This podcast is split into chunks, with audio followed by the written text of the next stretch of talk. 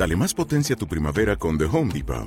Obtén una potencia similar a la de la gasolina para podar, recortar y soplar con el sistema OnePlus de 18 voltios de Ryobi desde solo 89 dólares. Potencia para podar un tercio de un acre con una carga. Potencia para recortar el césped que dura hasta dos horas. Y fuerza de soplado de 110 millas por hora. Todo con una batería intercambiable. Llévate el sistema inalámbrico OnePlus de 18 voltios de Ryobi. Solo en The Home Depot. Haces más. Logras más. 91 533 1851. Las claves de la jornada, las oportunidades de inversión, las mejores recomendaciones, valores para compra, para venta, la pizarra, IBEX 35, DAX Setra, SP 500. No dude en llamarnos 91 533 1851. Consultorio de bolsa en cierre de mercados.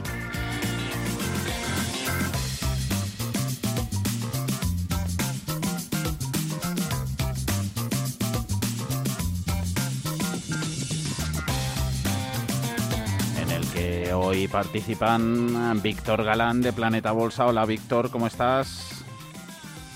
Hola, ¿qué tal? Buenas tardes, un saludo a todos. Eh, ¿Sorprendido algo, Víctor, con los movimientos, tanta volatilidad, en, sobre todo en Estados Unidos, eh, argumentando podría haber motivos en, aquí en Europa para haber visto ese, ese tironcito alcista al final de la, de la negociación con todo lo que venían contando y filtrando desde el BCE y situando ese, ese tipo terminal ¿no? para los tipos de interés que viene a ser como el pico del actual ciclo de subidas de tipos en el 2,25%, algo por debajo del que espera el mercado. Eso ha podido animar a la, a la renta variable. Factores técnicos, eh, cobertura de cortos, algo puede estar pesando en, el, en los cambios también importantes que vemos a estas horas en Estados Unidos. Sí, la verdad que ha empezado la sesión eh, bastante, bastante fea esta mañana con los mm, futuros, mm. Eh, cayendo prácticamente un 2-3% y estamos asistiendo a una jornada de bastante volatilidad, porque eh, nos ha abierto muy abajo ¿no? el mercado, mm. con unas caídas en algunas acciones que rondaban entre el 4-3%, y actualmente vemos cómo ha recuperado bastante línea de lo perdido, ¿no? Nos está dejando una figura técnica de un martillo, donde podrían estar entrando compras. Eh, estamos hablando del SP, estamos mirando el SP en 3.600 puntos. Eh, no obstante, eh, sí que va a tener escollos y, zonas fuertes de, resistencia en, el, en, el, en, la zona alta, ¿no? de, precisamente la media de 30 sesiones, en los 3.900, también en los 4.300. Va a tener muchos problemas para superarlo. Obviamente las palabras del, del, BCE pues parece que han apaciguado ¿no? los, los nervios de los, de los inversores, sobre todo de los inversores gubernamentales, retail, con muchísimo dinero. Y sí que es cierto que, eh, bueno, hoy el, dato de, inflación prácticamente, bueno, de IPC en Estados Unidos, bastante similar a lo, a lo, a lo esperado. Eh, parece que quizás, mm, por un lado, no sea suficiente todo el trabajo y la retirada de estímulos y de liquidez que está realizado la, Reserva Federal. Estamos, desde luego, en un punto mucho más abajo de donde nos encontrábamos. Nosotros abríamos una cobertura a primera hora de la mañana y con esta volatilidad precisamente nos, nos saltaba el stop hace, hace un rato, no importa, eh, seguimos, seguimos un poco los, los sistemas que nos van mandando Planeta Bolsa y los, las señales que, que vamos viendo en el mercado. Y, ya digo, ahora mismo pondría sobre todo en Estados Unidos esos puntos de referencia, pese a que no olvidemos que en rango semanal seguimos haciendo un nuevo mínimo y, bueno, que habrían los 3.200, 3.300 puntos eh, todavía por, por ver. ¿no? Ah, eh, saludamos también a David Galán de Bolsa General. Hola David.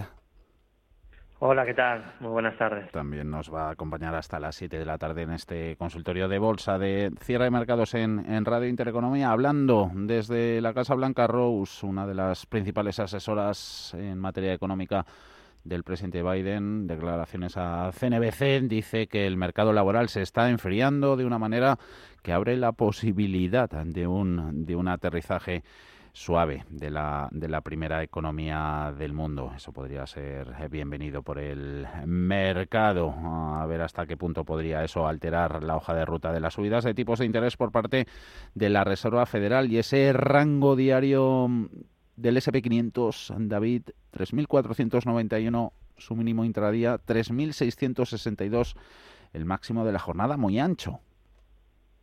Sí, sí, y lógico. Además, mm. primero porque ya se imaginaba que hoy íbamos a ver volatilidad. Mm. Hay que tener cuidado en este tipo de sesiones que pasa muchas veces que la primera lectura no es la correcta, mm. que suele haber movimiento intradiario, que se sube para luego bajar o se baja para luego subir. Incluso en algunas sesiones hay un triple giro de, de mercado en el intradía, subir, bajar y luego subir, o bajar, subir, luego bajar. Entonces, eh, rango amplio, que era un poco lo lógico porque era muy esperado el dato de inflación, tampoco ha salido nada que fuera una auténtica locura. Eh, el dato es malo, la prensa titulaba que por el dato malo la bolsa caía y ahora como ha subido la bolsa, pues se cambian los titulares y ya está, ¿no? Entonces, hay que decir que las noticias no mueven el mercado a corto plazo, eh, lo mueven más los sentimientos y obviamente el flujo de capital, la entrada o salida de dinero.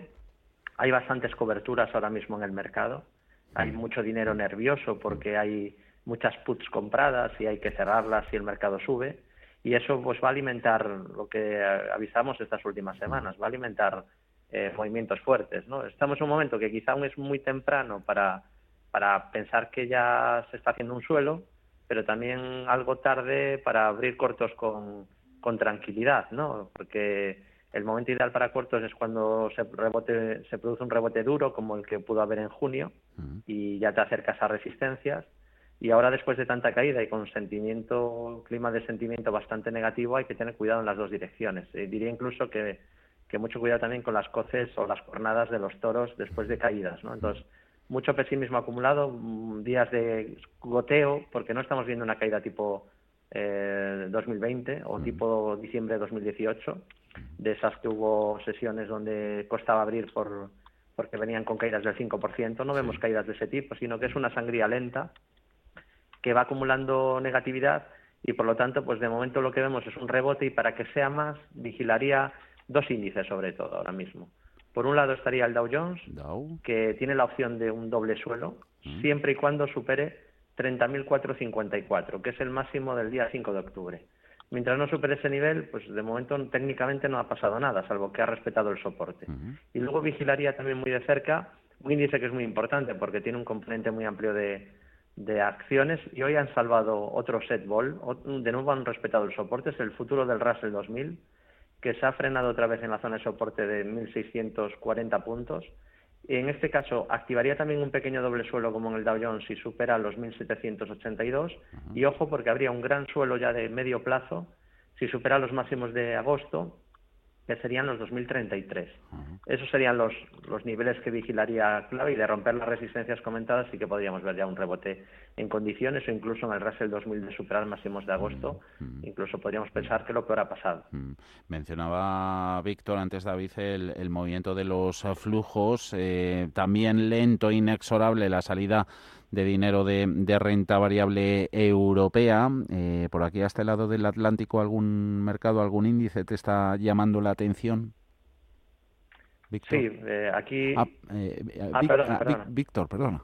Ah, ah perdón, perdón, perdón.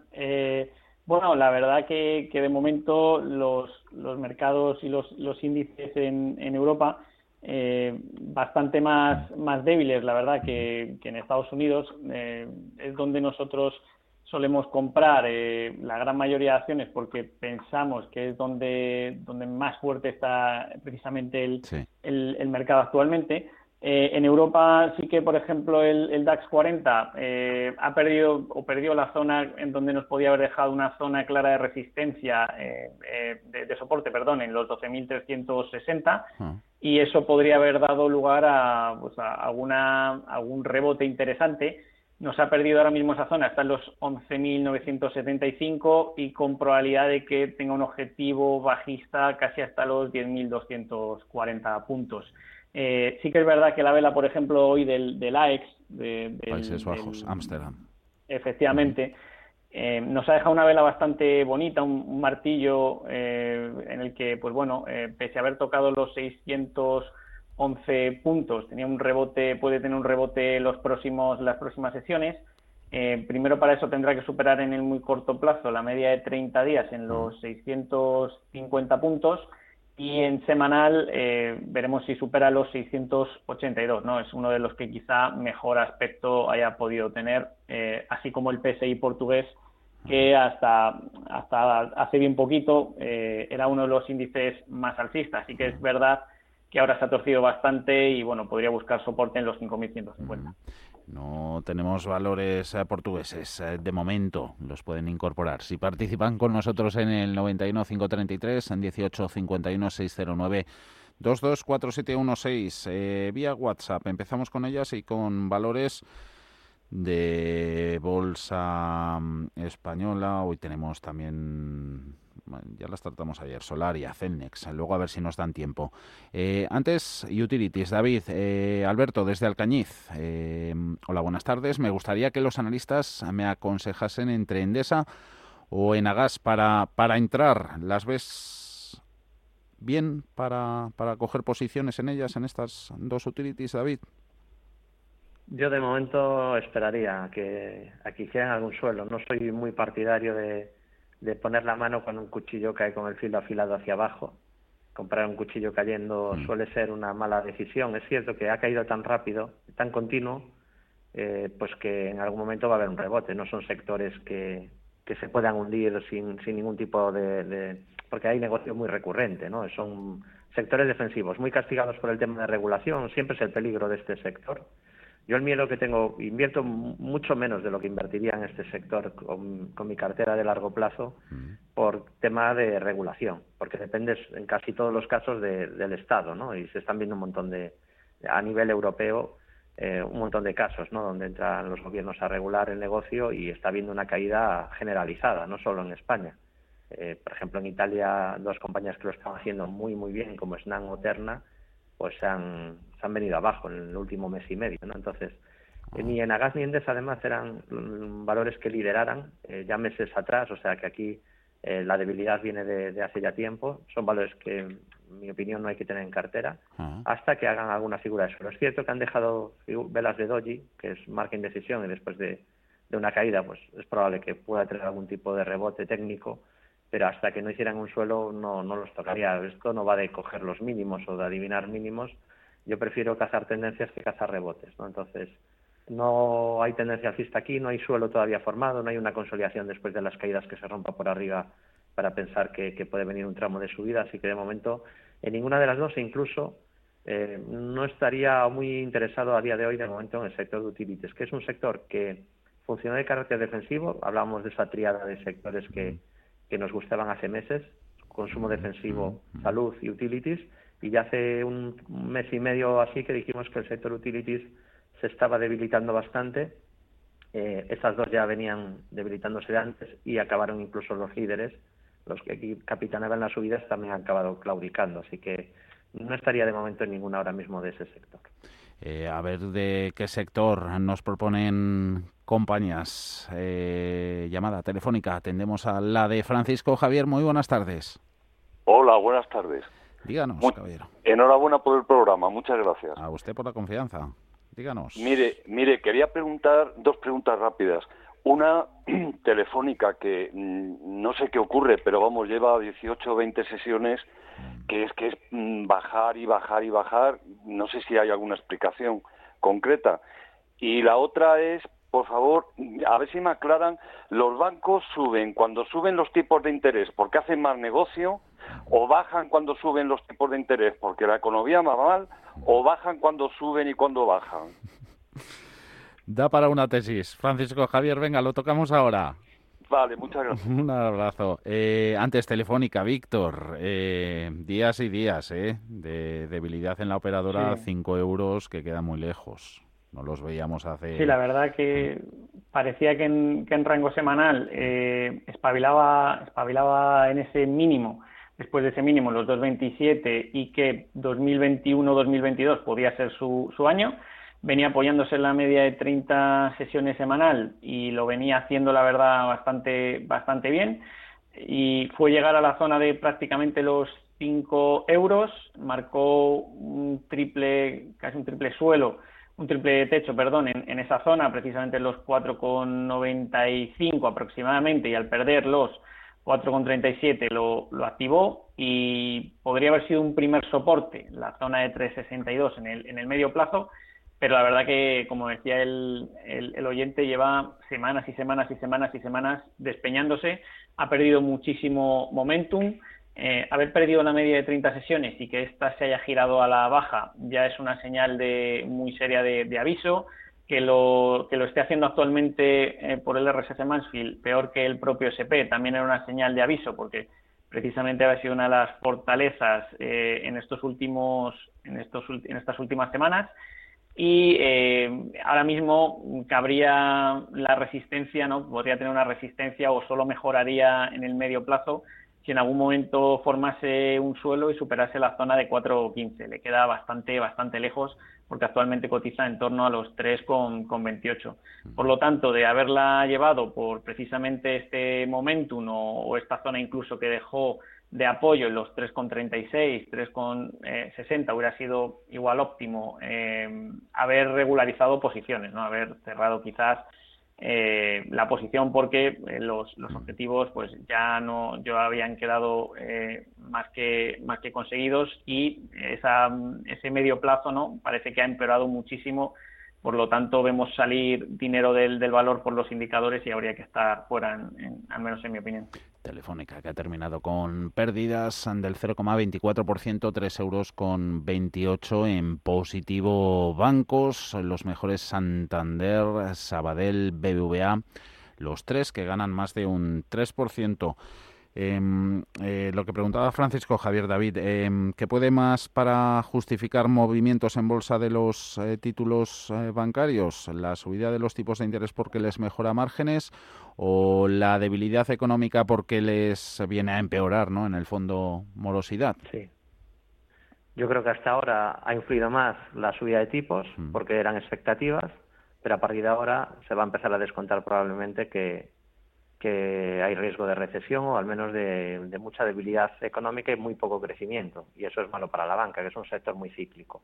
Pero vamos, que en general yo lo que recomendaría es seguir un sistema, porque eh, si, si nos guiamos por opiniones o por eh, intuiciones o aquí ya entramos un poco en, opinar, ¿no? Entonces creo que es importantísimo que el inversor tenga unas reglas claras de entrada y de salida. La bolsa, si no, es muy complicada y, y además en vez de, al final, si no tenemos un sistema, pues quien va a tomar el mando y el control de la operativa son las emociones, y así es muy complicado ganar porque probablemente compraremos justo en, pues, en momentos de euforia o cerca de máximos y venderemos en pánico, ¿no? Eso es lo que seguramente ocurrirá. De hecho, es lo que comentaba al principio, ¿no? solemos, el, el ser humano siempre busca el relato, busca el entender las cosas, ¿no? Y en la bolsa decía Costolani que lo que es obvio obviamente es erróneo y lo que todo el mundo sabe a mí ya no me interesa. Son dos consejos que creo que, cuesta entender porque la bolsa escapa a veces un poco de la lógica habitual y el ser humano necesita entender y necesita la lógica. Y en la bolsa sería mejor eh, operar siguiendo métodos que sean binarios, sí o no, comprobando y, y, no entender tanto por qué pasan las cosas, ¿no? Cuando queremos entenderlo todo va a ser muy complicado porque probablemente la bolsa va a empezar a subir fortísimo cuando todo va fatal, y esto pasa siempre, o sea, los datos van a ser horrorosos, la bolsa se va a disparar y la gente no va a parar de preguntarme, como pasa siempre, ¿por qué sube? Igual que el mercado empieza a bajar, mm. claro, empieza a bajar cuando las expectativas empiezan a empeorar, pero todavía cuando estás muy bien, incluso cuando hay euforia empiezan las caídas.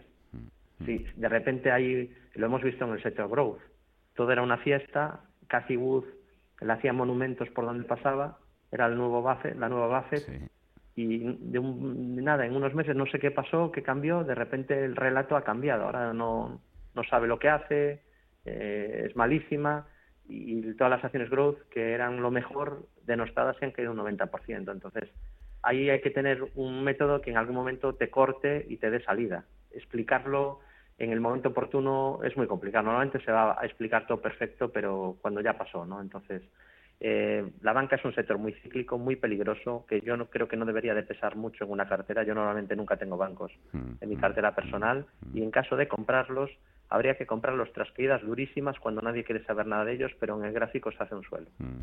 Decía Cathy Wood, eh, AKR, ARK, eh, lo comentábamos el otro día, mandando cartas a la, a la Reserva Federal, cartas abiertas a disposición de los medios de comunicación diciendo que corría el riesgo, ¿no? Con la, con la política monetaria del Banco Central de poner en riesgo a una crisis eh, económica, recesión incipiente. Valores growth, eh, crecimiento nos esperan, eh, por ejemplo, Apple, también más del mercado español, logista.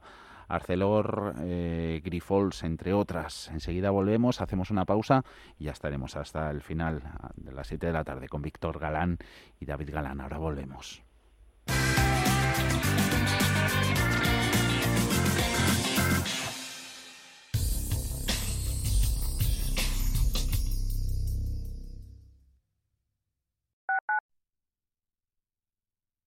Hasta que conocí Renta Garantizada, más que tener una casa para alquilar tenía una preocupación cada mes. Pero ellos encontraron el mejor inquilino, se ocupan de todas las gestiones y me garantizan el cobro de la renta cada mes, pase lo que pase. Alquila tu casa con todas las garantías. Infórmate en el 910 1095 o en rentagarantizada.es.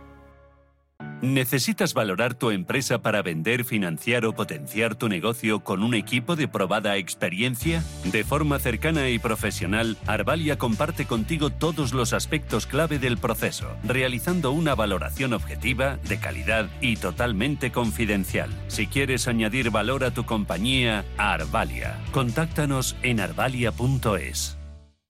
Viajes, destinos, cultura, gastronomía hacen diferente a cada viajero. Recorre el mundo cada semana con nuestro programa de viajes Clase Business. Descubre los mejores destinos de lujo y experiencias exclusivas de una manera diferente. Cada sábado de 12 a 1 del mediodía, escucha Clase Business con Elena Fraile en Radio Intereconomía.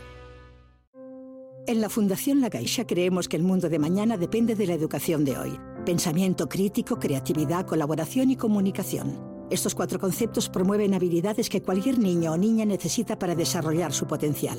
Solo es progreso si progresamos todos. Fundación La Caixa.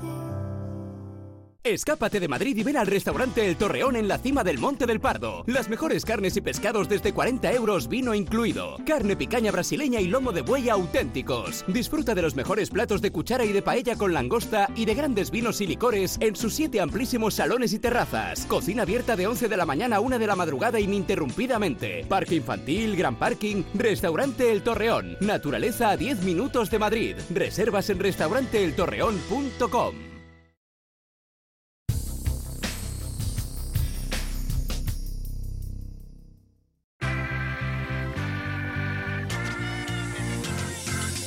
El consultorio de cierre de mercados. Bolsa americana Dow Jones por encima de 29.800, más de un 2%, casi 600 puntos de avance. SP500 3632, arriba un 1,53%. Mirar, antes que comentábamos lo del amplio rango de hoy, en CNBC eh, comentan que ese rango de negociación de este jueves es el más amplio para el SP500 desde el 26 de marzo de 2020, que fue tres días después de cuando tocó suelo el índice amplio de, bolsa americana. Referencias que vamos apuntando, también tomamos nota de, todas las consultas que nos hacen los, los oyentes. Sobre logista, Víctor, Estamos en el consultorio con Víctor Galán de Planeta Bolsa y David Galán de Bolsa General. Víctor, eh, tengo logista, dice un oyente, con ligeras ganancias. ¿Qué hacer? Bueno, a mí la verdad que eh, sin encantarme ¿no? La, bolsa española y el, IBEX 35, pues que en estos últimos años, meses, no ha sido de los de los índices más fuertes y, y por lo tanto no, no hay un gran interés en cuanto a las acciones que allí cotizan. Sí que, sin embargo, eh, Logista, eh, pues desde hace prácticamente un año, año y medio, lo viene haciendo, lo viene haciendo bien. Es verdad que ha tenido una corrección bastante dura a principios de, de 2022, pero desde entonces se ha apoyado bastante bien en rango semanal, en la media de 30 semanas, y imagino que por los precios que cotiza el, eh, actualmente el, el, oyente debió de entrar pues eh, ligeramente por encima, igual de los 19,50 aproximadamente, eh, entró, para mí es una entrada en, máximos, eh, quizás eh, un poquito, con un poquito de distancia además de la media de 30 sesiones, pero ahora yo, la veo en un punto ideal porque eh, está descansando sobre, sobre la media y, bueno, lo normal en este tipo de, valores es que eh, la tendencia no cambie, digo, de medio plazo cada dos, tres días, ¿no? Y, lo normal ahora sería que fuese después de un descanso a buscar de nuevo esos máximos, en torno a la zona de los 20,32, donde tiene su principal resistencia. Lo que veo en los indicadores es que lo está haciendo mejor que, que el SP500, con un Mansfield positivo, y veo que en los indicadores de manos fuertes, así como de momentum, eh, pues eh, está, está muy positivo, ¿no? Porque, porque parece que en estos últimos meses efectivamente ha entrado, ha entrado dinero. Eh, como digo, a mí es de las que más me, me gustaba con, con Acción. Acción ha ido un poquito a peor, pero, pero Logista apoyándose bastante bien. Y yo, las, yo en, mi, en mi opinión, las, las mantendría mientras quizá no pierdan en el corto plazo los 10 los 18 con 10 y si supera los 20 con 34 pues probablemente seguirá haciendo máximos. Nunca sabremos en qué momentos en el que cambia la tendencia, pero bueno, esto es un juego al final de, probabilidades y de esperanza matemática y, ahora mismo la, lo más probable es que en esa zona vuelva a intentar batir máximos si ha rebotado desde la zona de la, de la media de 30 y, y vuelva a buscar máximos históricos. A ver, Ángel, eh, nos pregunta, ¿dónde ve David el soporte de Acerinox? ¿Hasta dónde puede caer? Bueno, está intentando ahora mismo, ¿no? desde los mínimos del día de hoy, está intentando ahí frenar un poco la caída en la zona de 8. Veremos si lo consigue. No es un título que, tampoco me, apasione. Sí que está aguantando un poquito mejor que ArcelorMittal, que lo veo un poco más peligroso. En todo caso, son valores también muy volátiles y muy cíclicos que en caso de que se confirme una crisis económica, pues, no son valores que me gustaría llevar en cartera, la verdad, porque no son, son lo opuesto a un valor defensivo. Y aquí pues estaría en tendencia bajista eh, mientras no supere niveles de 9,78, 6. Por encima de ese nivel pues sí que tendríamos eh, pues una mejoría clara.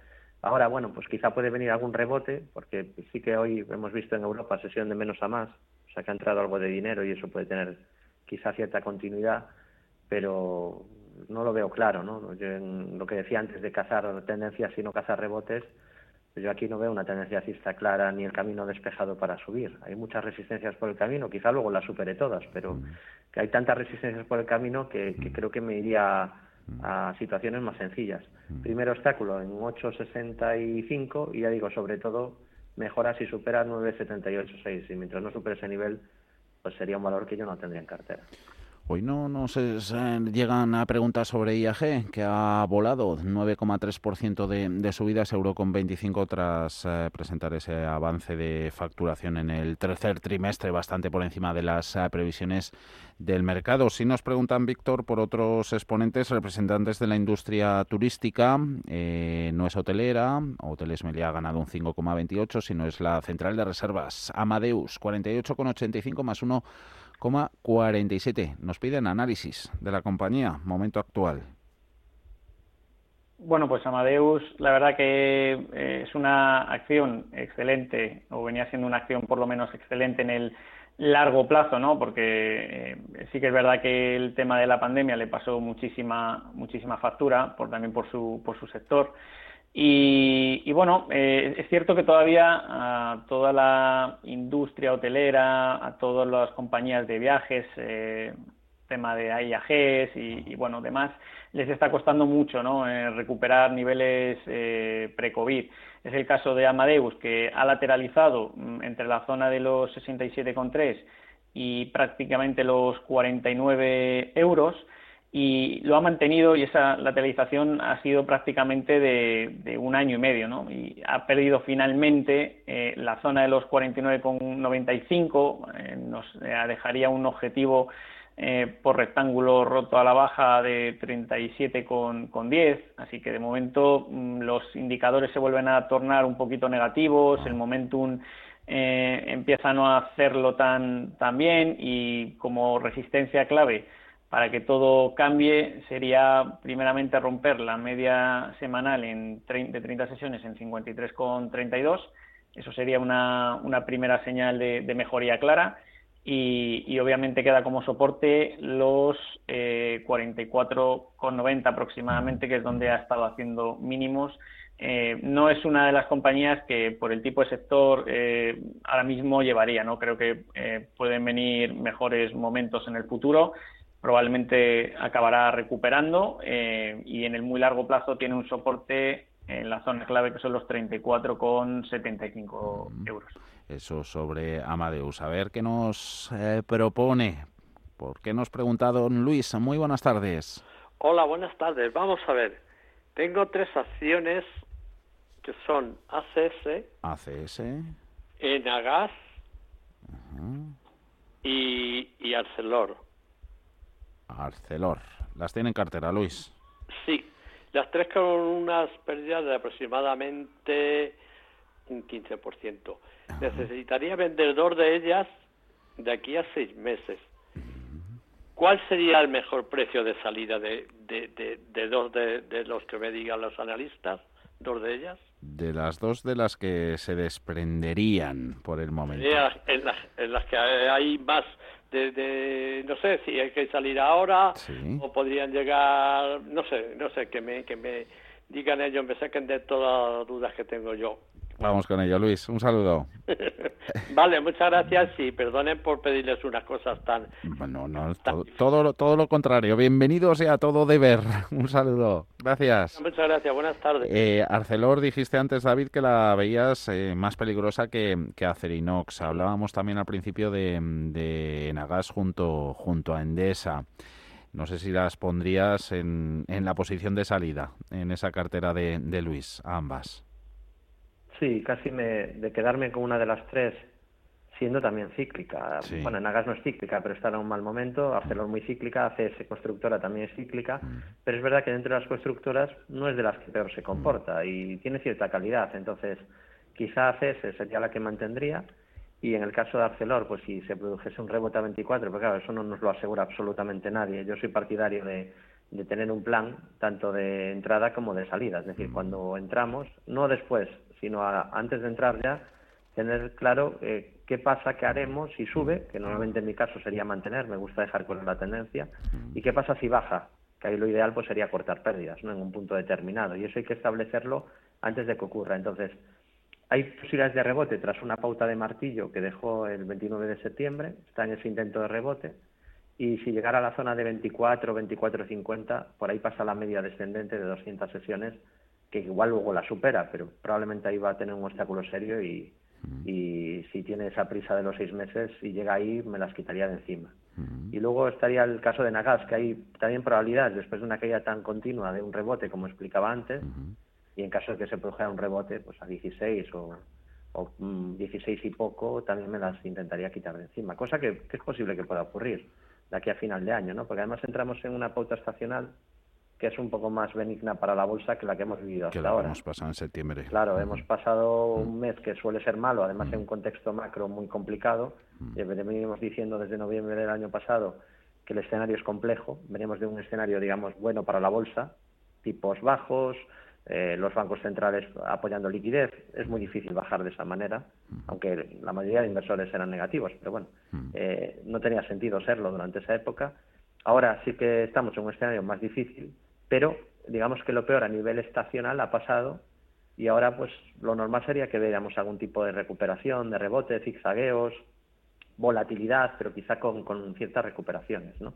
Al menos de aquí a unos meses. Entonces, eh, probable rebote en Agas y si rebota, pues me la quitaría y mantendría quizá CES, aunque ya digo, mi consejo es seguir un método, un plan eh, donde se fije qué se va a hacer antes de entrar no quiere vender sino comprar Apple. Un oyente, eh, Víctor, entrar en, en, la compañía de la manzana, eh, ¿se puede ahora? Soporte y resistencia, por favor, para Víctor. Bueno, eh, entrar siempre siempre se puede entrar y salir, ¿no? Lo que pasa es que, bueno, dependiendo del horizonte temporal de, de cada inversor, ¿no? Pues dependerá un poco eh, ese, ese, precisamente dependerá un poco ese timing. Eh, para alguien que quizá busque un largo plazo eh, y, que, y que, bueno, esté buscando quizás compras en soportes para mantenerla durante años, Apple ha sido una de las mejores acciones de, de, Estados Unidos, ¿no?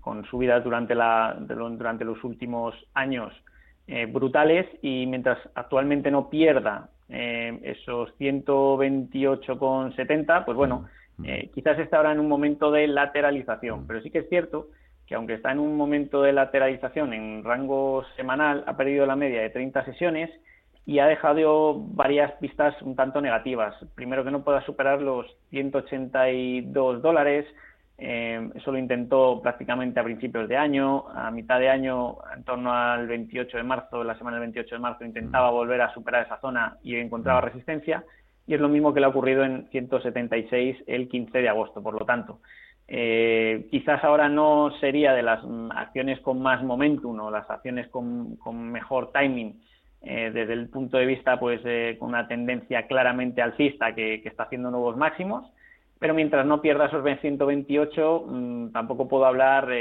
nada negativo ¿no? de, la acción le pasaría un poco como, como a Tesla ¿no? que viene de, de ha venido de subidas muy brutales muy fuertes y, está en un rango de zona lateral que, bueno, quizás sea para apoyarse y, seguir subiendo porque es una compañía muy fuerte o quizás se pierda ese soporte y active objetivos bajistas. Yo ahora mismo, eh, para ser concreto, no, no tendría acciones de, Apple ahora mismo, eh, tal, tal y como está la situación técnica. A ver, algunas para tener en cartera en la pizarra. La pizarra. Empezamos con la tuya, David. Bueno, pues yo me voy a ir a, a un sector que me gusta mucho y en este caso a Italia, que es el sector de lujo, y me iría a, vigilar Moncler, esperando si es capaz de superar la resistencia que está cercana en 46-27. De superar ese nivel tenemos una figura de hombro cabeza hombro invertido. Eh, rompería además la zona de la media descendente. Está mejorando un poco su comportamiento relativo tras caídas muy duras que tuvo durante principios de este año, pero ya ahora en los últimos meses mejora un poco el comportamiento relativo y de superar el nivel comentado, activa objetivo a 52.28. Si además eso ocurre, se activaría una especie de segundo impulso alcista que lo podría llevar por encima de 55. Así que valor además que está creo que bastante barato a nivel de fundamentales.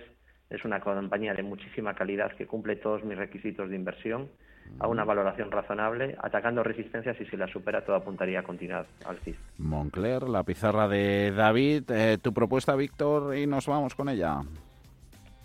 Sí, pues eh, hasta Holanda nos vamos precisamente. Eh, la compañía es OCI, trabaja en el sector de químicos, fertilizantes y bueno, viene haciendo precisamente una tendencia alcista eh, de medio largo plazo durante el último, los últimos dos años y sigue en, máximos, ¿no? Ha apoyado en los 34,52, donde ahora mismo podría tener un, stop o una zona de resistencia, bajo justo la media de 30 sesiones que es ascendente. Parece que el momentum acompaña, precisamente estas últimas semanas eh, sigue haciendo lo mejor que el mercado con lo complicado que, que está en SP y otros y otros índices, sobre todo en Europa, ah. y, bueno, es la propuesta que más me, gusta ahora mismo. OCI, en el mercado de Países Bajos, eh, su ticker OCI, Oscar Charlie India. Agradecidos como siempre, un buen rato hemos pasado con David Galán, Bolsa General, y Víctor Galán de Planeta Bolsa. Muchísimas gracias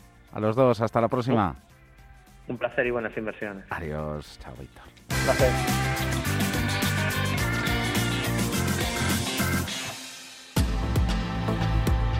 Al ministro de Finanzas de Reino Unido, a Cuarten, le acaban de preguntar si los mercados hoy han mejorado porque esperan un giro en su política fiscal, en retocar de nuevo, al contrario, el impuesto de sociedades. Ha dicho que ya veremos, lo cuenta el Telegraph. Si pasa algo, aquí lo contaremos mañana, como siempre, a partir de las 4 de la tarde. Hasta entonces.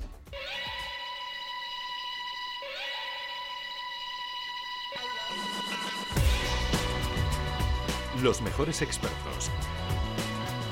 La más completa información financiera. Los datos de la jornada. Cierre de mercados, el espacio de bolsa y mucho más.